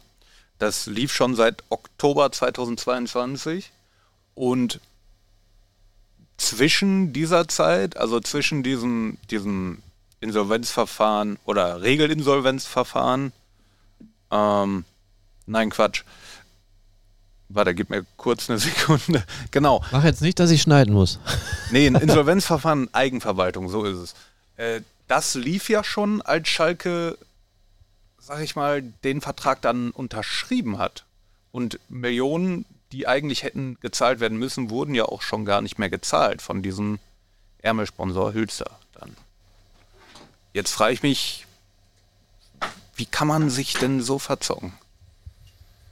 Ja, gute Frage. Augen auf bei der Sponsorenwahl, würde ich, würde ich da mal sagen. Das, das, das, passt ja in die, in die, in die ganze Geschichte. Äh, Schalke hatte ja mit, mit Hafid schon, schon einen Ärmelsponsor äh, davor, der, der ja auch in Insolvenz äh, gegangen ist. Wir sollten übrigens jetzt nicht hier den Fehler machen, äh, die einzelnen Begriffe des Insolvenzrechts äh, versuchen auseinanderzuklamüsern. Insolvenzrecht ist so ein, so ein schwieriges Parkett und Feld. Also wir sollten jetzt einfach nur der Einfachheit halber von, von Insolvenz äh, sprechen, ob jetzt okay. in Eigenregie oder wie auch immer. Das ist alles so, so komplex und so kompliziert. Ähm, Hafid, dann äh, ging es ja weiter mit, mit dieser diffusen äh, Hauptsponsorensuche, als, als dann auf einmal diese, diese Geschichte mit dieser geheimnisvollen Hydrogen Deutschland äh, GmbH aufploppte, äh, wo, ich, wo ich mich damals schon gefragt habe, weil alleine wenn man, wenn man, wenn man dann wenn man mal auf die Homepage von, von denen gegangen ist, habe ich gedacht, wie, wie kann denn so ein Unternehmen, ohne dass ich die, dass ich die näher kenne, einfach so ein erster Eindruck, wie, wie kann denn so ein Unternehmen in Frage kommen, Hauptsponsor von des, des, des FC Schalke 04 zu werden? Das war, das war mal Victoria Versicherung, das war mal Feldins, okay, es war auch mal eine ganz andere Geschichte, es war Gazprom, äh, Kercher, da, da, waren, da waren gestandene Firmen, die das dann auch über Jahre gemacht haben, waren, waren dabei. Äh, das ist ja dann auch tatsächlich nicht, nicht zustande gekommen, aber alleine, dass solche Gespräche dann das Licht der Öffentlichkeit erblicken, das ist kein, kein gutes äh, Zeichen für die Verhandlungsführung von, von Dr. Schröder. Dann haben sie an der letzten Sekunde Felddienst da kurz noch aufs Trikot äh, gestrickt, äh, der, der Partner, der dann, der dich in der Not nicht hängen lassen wollte jetzt Hülster, wo du völlig zu Recht sagst, und das ist ja damals auch schon geschrieben und kommuniziert worden, äh, dass das schon eine etwas skurrile Situation war, dass da eine Firma auf den Schalker Ärmel äh, geht, der ist, der ist offen, die offensichtlich angeschlagen war und, und ist, ähm, und die ja auch eine hübsche Stange Geld äh, dafür, dafür zahlen müssen. Ich, ich, ich frage mich dann immer, ohne dass ich, dass ich Experte bin und da, da kann mir jetzt auch der, der Geschäftsführer von Hülster, der kann mich gerne anrufen und kann mir das alles mal erklären, aber ich frage mich, wie kann man so viel Geld dann noch für Sponsoring ausgeben und das dann der, der, der Belegschaft, die, die ja um ihre Jobs äh, äh, zittert und kämpft, wie, wie kann man das verantworten? Ja, das ist eine gute Frage. Ist man wahrscheinlich, muss man wahrscheinlich irgendwen fragen, wie den Vorstandsvorsitzenden, Chef von Hülster, äh, der sich da wirtschaftlich ein bisschen besser auskennt. Jetzt bevor wir äh, den Ausblick wagen auf das nächste Spiel gegen Hannover. Ähm, hätte ich noch eine Frage zum Thema Finanzen. Und zwar ist das auch ein Thema, was ich äh, jetzt unter der Woche häufiger gelesen habe. Äh, Clemens Tönnies. Und zwar der, der hatte ja kürzlich auch gesagt, eine Rückkehr zur Hilfe, äh, in ganz großen Anführungszeichen, Hilfe, ähm, ja, sieht er eigentlich für sich nicht.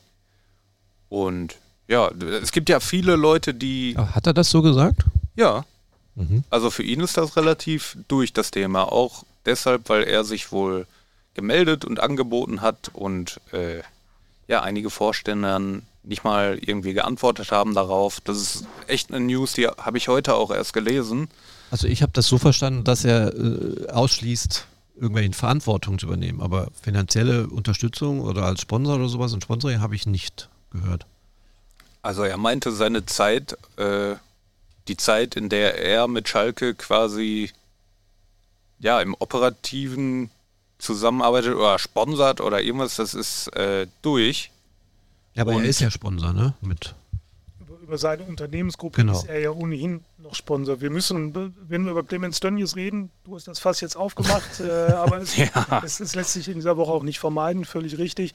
Da müssen wir ganz viele Dinge differenziert auch äh, betrachten. Eins vorweg, ich habe großen Respekt vor, vor dem, was Clemens Dönjes hier gemacht hat. Ich fand es nicht okay, wie er... Äh, wie er hier äh, zum Teil vom, vom Hof gejagt wurde. Ich kann aber auch verstehen, dass ganz viele Leute mit ihm äh, nichts anfangen können. Man muss man muss wie so oft im Leben die Dinge einfach auch mal versuchen, von mehreren Seiten zu betrachten und nicht immer alles so, so, so extrem und, und mit einer solchen äh, einseitigen äh, Intensität.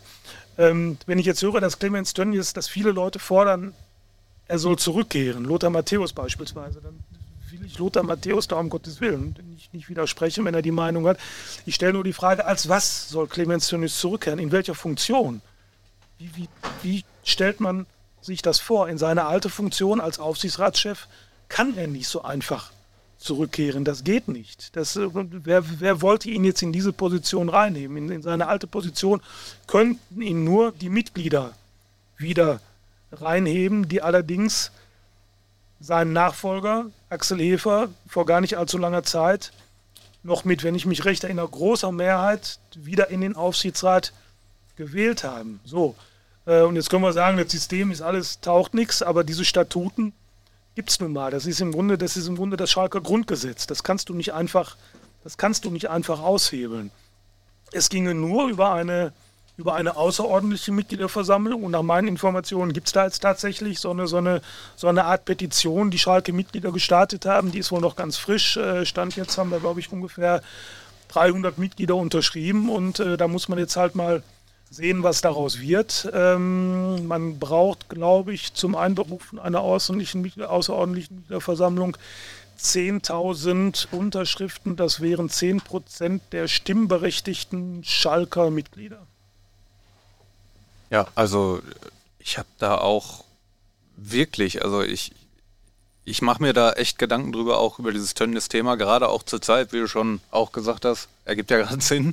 Ähm, und ich frage mich auch, ob das allen Verdiensten äh, zum Trotz um, um den Verein, die, die Clemens Tönnies auch hat, frage ich mich halt auch, wäre das aktuell überhaupt eine Hilfe? Weil im Endeffekt sähe eine finanzielle Hilfe ja wahrscheinlich so aus, äh, gut verzinste Kredite, wie in der Vergangenheit auch, zu geben an den Verein. Das, das weiß ich nicht, ob er das, ob er das überhaupt äh, machen würde. Ich weiß ja auch nicht, was würde sich jetzt ändern, selbst wenn Clemens Tönnies morgen wieder Aufsichtsratschef auf Schalke wäre. Was würde sich, was würde sich erstmal ändern? Äh, höchstwahrscheinlich nichts, denn dann, dann wäre seine, Einflussnahme auch äh, begrenzt. Ob und inwieweit er äh, Darlehen an Schalke geben möchte, das weiß ich gar nicht. Das kann er aber auch machen, wenn er, wenn er keine Funktion hat. Äh, inwieweit gut, gut verzinst. Der Zinssatz ist im Moment generell hoch. Also da weiß ich gar nicht, ob Schalke überhaupt gut beraten wäre, jetzt immer noch weitere Darlehen und Kredite aufzunehmen. Das, das wäre alles nicht gesund. Ich, ich weiß auch nicht, ob man immer genauso, wie ich es auch irgendwann mal nicht mehr gut fände, wenn immer wieder Mike Büskens als Interimslösung auf die Schalker Trainerbank zurückkehrt.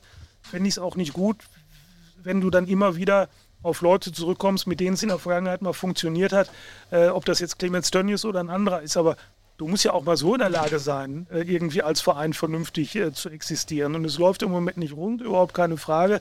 Aber alles, alles hängt doch. Also der wichtigste Mann ist im Moment nicht Clemens Tönnies und auch nicht Peter Knebel und auch nicht André Hechelmann. Der wichtigste Mann ist Karel Geratz mit seiner Truppe. Wenn die das Ganze wieder in die Spur bringen, dann reden wir wahrscheinlich über vier oder fünf Wochen gar nicht mehr über Clemens Tönnies und gar nicht mehr über, über Finanzen, über dritte Liga, über Arena-Verkauf. Dann sind all das keine Themen mehr. Und deswegen kommt es auf die jetzt an und nicht auf Dinge, die sich da, die sich da im Umfeld abspielen. Lass uns das genau so stehen. Lass uns das genau damit abschließen. So oder so, Clemens Tennis würde für Aufruhr sorgen, egal ob er kommt, nicht kommt, ob er hilft, ob er nicht hilft. Also da, das Lager ist definitiv gespalten tatsächlich. Auch eine Umfrage bei Instagram unfassbar. Also es gibt gleichermaßen Befürworter, aber auch gleichermaßen Gegner. Lass uns ganz schnell in Anbetracht der Zeit auf das nächste Spiel kommen. Hannover hat mir ja schon angedeutet. Ähm, ich würde auch hier relativ schnell verfahren. Ähm, was, was soll sich ändern im Vergleich zu dem KSC? Die Taktik, die er in Karlsruhe angewandt hat, wird er definitiv auch hier zu Hause anwenden. Wäre wahrscheinlich die richtige Taktik für ein Heimspiel, nicht für den KSC, aber darüber wollen wir jetzt ja gar nicht mehr sprechen. Oh, oder glaubst du, Norbert, wird der System umstellen oder wird das einfach nur mit neu, auf neuen Spieler aufteilen? Das weiß ich nicht. Möglicherweise wird er uns das morgen in der Pressekonferenz äh, haarklein verraten, damit er mit Hannover auch, auch genau weiß, äh, was dann hier passieren wird. Morgen ist übrigens wieder Pressekonferenz, wo ich dann wieder im feinsten Englisch äh, ja. parlieren werde. Deswegen habe ich heute so viele englische Begriffe eingestreut, um mich schon wieder so ein bisschen. Ich weiß genau, woraus du hinaus wolltest. Also, ähm, du hast tatsächlich Reaktion bekommen, ne, auf deine. Ja, tatsächlich. Das, man, hat mir, man hat mir vorgeworfen, ich hätte einen, einen deutschen Akzent und auch noch einen Ruhrgebietsakzent. Ja. Ich stelle mir natürlich die Frage, welchen Akzent soll ich sonst Norbo. Liebe Leute, denkt doch mal nach, bevor Nehmen wir das mal zur Kenntnis. Nein, man muss aber dazu sagen, unser Eins hat ja, das ist jetzt in der Schule auch schon etlich lange her und es ist auch schon eine Zeit her, wo man beruflich Englisch sprechen ja. muss. Das ist, das ist einfach so. Wie auch immer, Hannover. Ähm, Hannover war übrigens, um was Positives zu sagen, die Mannschaft, wenn ich mich recht entsinne, gegen die unter Mike Büskens die Aufholjagd äh, in der auf die Saison richtig losging. Da war erst das Spiel, glaube ich, noch in, in Ingolstadt. Da saß Matthias Kreuzer vertretungsweise auf der Bank. Dann Bujos erstes Heimspiel und dann ging es äh, ratzfatz nach oben. Das mal so als Mutmacher. Und zweiter Mutmacher, auch Hüb Stevens hat sein Auftaktspiel mit Schalke auswärts 3 zu 0 verloren und zwar in Bremen. Ein paar Jahre später wurde er Jahrhunderttrainer. So. Hannover generell gut gestartet, wesentlich besser, als man, glaube ich, in Hannover selbst dachte. Da gab es schon vor dem ersten Spieltag, glaube ich, Theater. Da hat der Martin Kind gesagt, der Präsident oder was der auch immer ist, er sieht überhaupt keine Entwicklung in der Mannschaft. Was mich vor dem ersten Spieltag schon, schon sehr überrascht hat. Aber die haben super die Kurve gekriegt, die sind gut dabei, haben jetzt 2-1 gegen Magdeburg gewonnen. Die sind also gut in der Spur. Und, Vierter, ne? ähm, ne? Ja. So, und sind, sind auch für viele äh, so einer der Geheimfavoriten da in der, in der äh, zweiten Liga. Also aber da es ja nur besser werden kann bei Schalke, äh, hoffe ich mal, dass wir da jetzt am Samstag ein völlig anderes Gesicht sehen. Ja, auch das würde ich schon so stehen lassen. Ja, ansonsten, äh, ich habe auch noch einen kleinen Mutmacher. Ähm, bin ich mal gespannt. Ja, Harvard Nielsen wird fehlen. Und zwar Harvard Nielsen, einer derjenigen bei Hannover 96, der in den letzten Wochen eigentlich angefangen hat, so richtig aufzudrehen. Ich fand den Saisonstart von ihm sehr durchschnittlich, aber jetzt äh, hat er in den letzten Spielen insgesamt in neun Spielen jetzt fünf Scorer, vier Tore, eine Vorlage. Und der ist jetzt rot gesperrt. Ja. Ne, durch seine rote Karte. Das ist natürlich etwas, äh, das wird uns mit Sicherheit nicht, sage ich mal, einschränken in unserer Leistungsfähigkeit. Personell ähm, ist es immer noch so, wir haben einen neu, ne, verletzt ist er ja nicht, er ist krank. Sebastian Polter fehlt, fehlt auch heute beim Training. Denke mal, wird für Samstag nicht reichen. Ähm, und dann haben wir einen Verletzten, der eigentlich gar nicht als Dauerverletzter aufgeführt ist, aber ständig fehlt und immer wieder uns gesagt wird, Leistenprobleme, Leistenprobleme, Leistenprobleme. Cedric Brunner, der fehlt jetzt schon seit ein paar Tagen, würde ich sagen, ein paar Wochen. Da muss doch schon was Ärgeres, Schlimmeres sein, oder? Leistenprobleme. Ja, okay. Ja, Leistungsprobleme vielleicht. ich kann mir vorstellen, dass er jetzt äh, gerade noch rausgenommen wird. Nach dem, was ich gehört habe, soll er Anfang November zurückkehren, spätestens. Ist er jetzt fast. Ne? Ja, richtig. Also lass, lass also, uns hoffen. Sonst personell alles gut? Also außer halt, außer halt Kedan, Kedan, Kedan Karaman ist wieder genau. spielberechtigt. Genau. Kön könnte auch so, so ein Hoffnungsträger vielleicht noch wie würdest du denn ähm, die Spitze aufstellen? Wieder Lasme Terodde?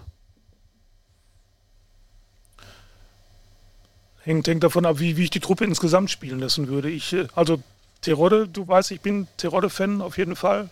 Äh, ich glaube, wenn der, ich glaube nach wie vor an ihn, wenn er, wenn er gefüttert wird. Aber wenn er nicht gefüttert wird, dann kann er auch nichts, äh, kann auch nichts futtern und nichts, nichts verwerten. Äh, weiß ich nicht. Muss ich, muss ich, äh, müsste ich mir jetzt wirklich äh, tiefschürfendere äh, Gedanken machen. Ich würde jetzt auch ein bisschen auch von, von Hannover abspielen. Ich weiß jetzt gar äh, abhängig, ich weiß jetzt gar nicht, wie die, wie, wie die sich hier formieren werden. Da möchte ich jetzt Karel Geratz auch nicht äh, äh, reinfuschen. Fakt ist, sie haben im Grunde schon eine ganze Menge probiert. Ne? Mhm. Sie haben ja äh, jede Kette schon, schon versucht. Zwei Spitzen, drei Spitzen und hat alles nicht so, nicht so richtig funktioniert. Ich bin gespannt, ob Brian Lassen überhaupt äh, in der Stadt steht, weil heute auch beim Training er nach meinem Geschmack leichte Probleme hatte, war auch ein bisschen frustriert, dass er manche Bälle nicht bekommen hat. Ähm, Und man hat ja so äh, ganz klar gegen Karlsruhe, wenn nicht schon vorher auch seine Schwächen gesehen. Der Abschluss ist einfach, also technisch ist er nicht gerade super begnadet, super schnell. Das passt, aber es läuft halt keiner mit und es steht halt auch keiner da, der dann die Bälle dann empfangen könnte. Und ich glaube, auch äh, der Trainer hat heute viel mit ihm gesprochen, dass das wahrscheinlich nicht so ganz reichen wird. Was ich aber glaube, ist, dass Dominik Drexler eine Rolle spielen wird. Der war heute sehr viel im Training eingebunden, hat sehr äh, auch viel mit dem Trainer gesprochen und war nach meiner Auffassung heute so quasi der wichtigste Mann auf dem Platz und das macht man ja nicht mit einem Spieler, der dann am Samstag keine Rolle spielen sollte. Nee, kann ich mir auch sehr gut vorstellen. Ich fände es auch gut, weil, weil du hast ja im Schalker Mittelfeld, äh, wenn wir ganz ehrlich sind, ob Seguin, äh, Tempelmann, Schalenberg hat gar nicht gespielt. Äh, die sind ja eigentlich von, von ihren bisherigen Leistungen her sind ja, sind ja im Grunde austauschbar, machen wir uns nichts vor. Die, die, haben ja alle noch nicht das gebracht, was, was man sich von ihnen erhofft hat. Bei Drexler wissen, was, wissen wir, was wir haben. Äh, schlauer Spieler, macht viele, macht viele Dinge, die man, die man vorher vielleicht so nicht unbedingt äh, erwartet. Und äh, aufgrund seiner Erfahrung und möglicherweise auch aufgrund seines Standings im Team kann er der Mannschaft vielleicht, hoffentlich aus Schalker Sicht, wirklich den Halt geben, den sie, den sie in, diesem, in dieser Zone des Spielfelds ja überhaupt nicht hat. Und ich hoffe von Herzen, dass ein Dominik Drexler endlich mal zentral aufgestellt wird und nicht auf dem Flügel irgendwo. Denn da gehört er für mich überhaupt nicht Hm, da wird es aber wieder mit Assan schwierig, oder? Weiß ich nicht. Also ein Uedra Ogo ist für mich jemand, der auch, auch auf die Flügel oder in die Halbräume ausweichen kann. Drexler kann ja auch ein bisschen zentraler sich ein bisschen zurückhalten, ein bisschen, ein bisschen defensiver äh, machen. Und dann Uedraogo davor mhm. könnte, ich mir, könnte ich mir schon äh, vorstellen. Okay. Eine Stunde 16 sind rum. Also zu dritt wird es dann doch deutlich länger, ne? Ja, Dreierkette, ne? neues System. neues äh, System. Da, da, muss die Mannschaft natürlich auch erstmal. Wird sich nicht bewähren, liebe Leute, kann ich jetzt schon sagen. Äh, nicht, weil vielleicht qualitativ das äh, schlecht war. Das ganz im Gegenteil, würde ich sagen, drei Meinungen sind besser als zwei. Zwei Stühle, eine Meinung. Zwei Stühle, eine bei Bavoli Dietrich und Wiegald Boning. RTL Samstagnacht ja, war genau. das, ne? Ja, ja. ja. Dürfte sie mal an die Beke titten und sowas. Ne? Ach, das waren noch Zeiten. ja, wenn wir schon wieder beim Ausplänkeln sind, hätten wir aber auch noch, wir sind eingestiegen mit Köln und wollen dann mal in eine andere Stadt schauen. Und da hat der Norbert auch eine schöne Geschichte. Ich muss, ich muss, jetzt, die große, ich muss jetzt die große Klammer machen von der Hansestadt Höhnchen über Gelsenkirchen, wo wir sitzen, in die Hauptstadt, ja. Berlin. Da ist uns nämlich was aufgefallen, was uns äh, äh, tief beeindruckt bis fassungslos gemacht hat. Ähm, wir wollen keine Kollegenschelte äh, betreiben, deswegen müssen wir die Zeitung jetzt auch nicht sagen. Nur wir haben ja auch eine soziale Verantwortung. Wir müssen die Berliner aufklären, dass man nicht alles glauben sollte, was in Zeitungen steht. Da ging es nämlich um die vielen Rammstein-Konzerte, die im kommenden Jahr in der Arena stattfinden werden. Und ich glaube, fünf sind es. Ja. Und äh, in Berlin ist man wohl äh, ziemlich ratlos, äh, warum die denn nicht in, in Berlin auch äh, gastieren. Und eine Zeitung hat, hat, das jetzt mal recherchiert und kam dann zu dem Entschluss, ähm, ja, ist ja auch im Grunde logisch, weil 2024 Europameisterschaft, da ist ja das Berliner Olympiastadion auch ausgebucht, im Grunde mit den EM-Spielen, da ist für Rammstein oder große Konzerte kein Platz. In Gelsenkirchen äh, so schrieben die Kollegen weiter, äh, sah das ja alles ganz anders. Da, gibt's, da wären zwar auch EM-Spiele, aber da gibt es ja zwei große Stadien. Die Feldins-Arena und die Arena auf Schalke. So, da müssen wir jetzt natürlich wieder mal aber heftig dazwischen grätschen. Liebe Berliner, Gelsenkirchen ist eine super Stadt. Tausend Sehenswürdigkeiten, ganz toll, ganz klasse. Aber zwei so große Stadien gibt es dann doch nicht, die dafür geeignet wären. Die Eltins Arena und die Arena auf Schalke sind ein und dasselbe Stadion. Die Feldins Arena hieß nur bis, ich glaube, 2005 Arena auf Schalke, bis Schalke dann die Namensrechte halt an Feldins verkauft hat. Das musste ich jetzt unbedingt mal loslernen. Ja, ein Glück, dass sich in den 18 Jahren seit 2005 das jetzt vielleicht auch rumsprechen wird, bis nach Berlin. Liebe Grüße. Aber ich muss dazu sagen, ich war, als ich das gelesen habe, auch erstmal kurz verwirrt und habe gedacht, hä? Meinen die jetzt das Parkstadion? Hätte ja auch sein können, ne? Warum auch nicht? Also ich freue mich, dass fünf Konzerte hier gespielt werden, weil eins davon werde ich besuchen. Jetzt ist nicht eure Musik, sehe ich. Mhm. Nee. Überhaupt nicht, absolut nicht. Ich gehe auch nur hin wegen der Show.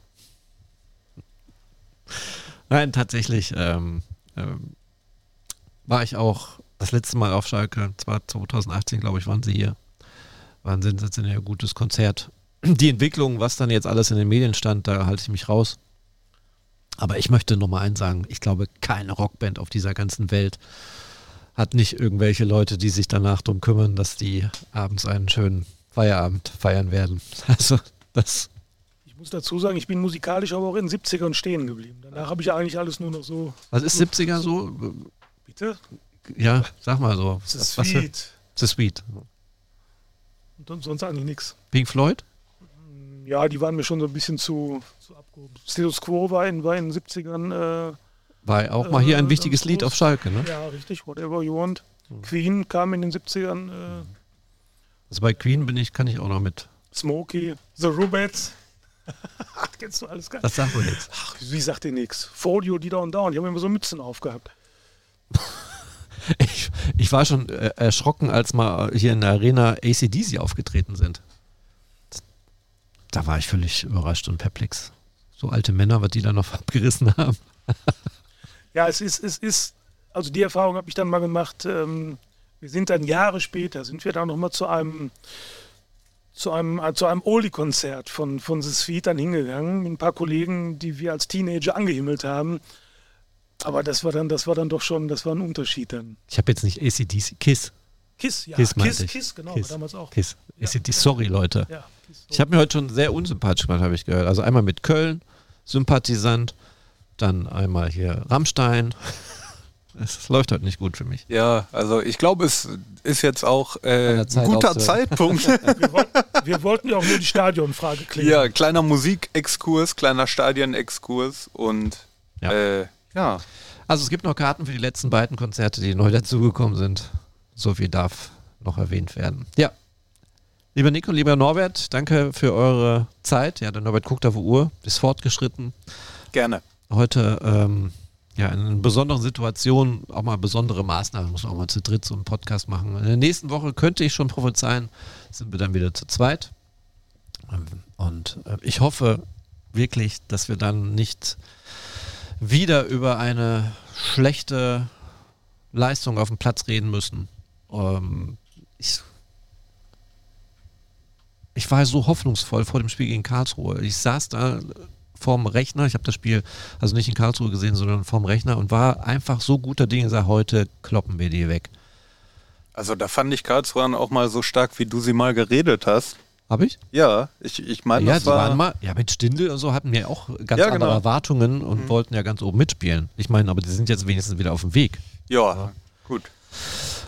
Okay, dann danke ich euch und äh, ja, du kannst die Musik langsam einspielen, du musst aber auch die, den Ton hoch machen. Das läuft schon. Ne? Lauter, lauter. Ja, jetzt ist er da. So. Jetzt müssen wir wieder wippen, oder? Ja, Wippen, du darfst wieder mittanzen. Ja. Alles für die gute Laune. Alles für die gute Laune, liebe Leute. Danke fürs Zuhören und ähm, ja, wir hören uns in der nächsten Woche wieder. Wie versprochen, mit guten Nachrichten. Danke und Glück auf. Danke auch. Glück auf. Glück auf.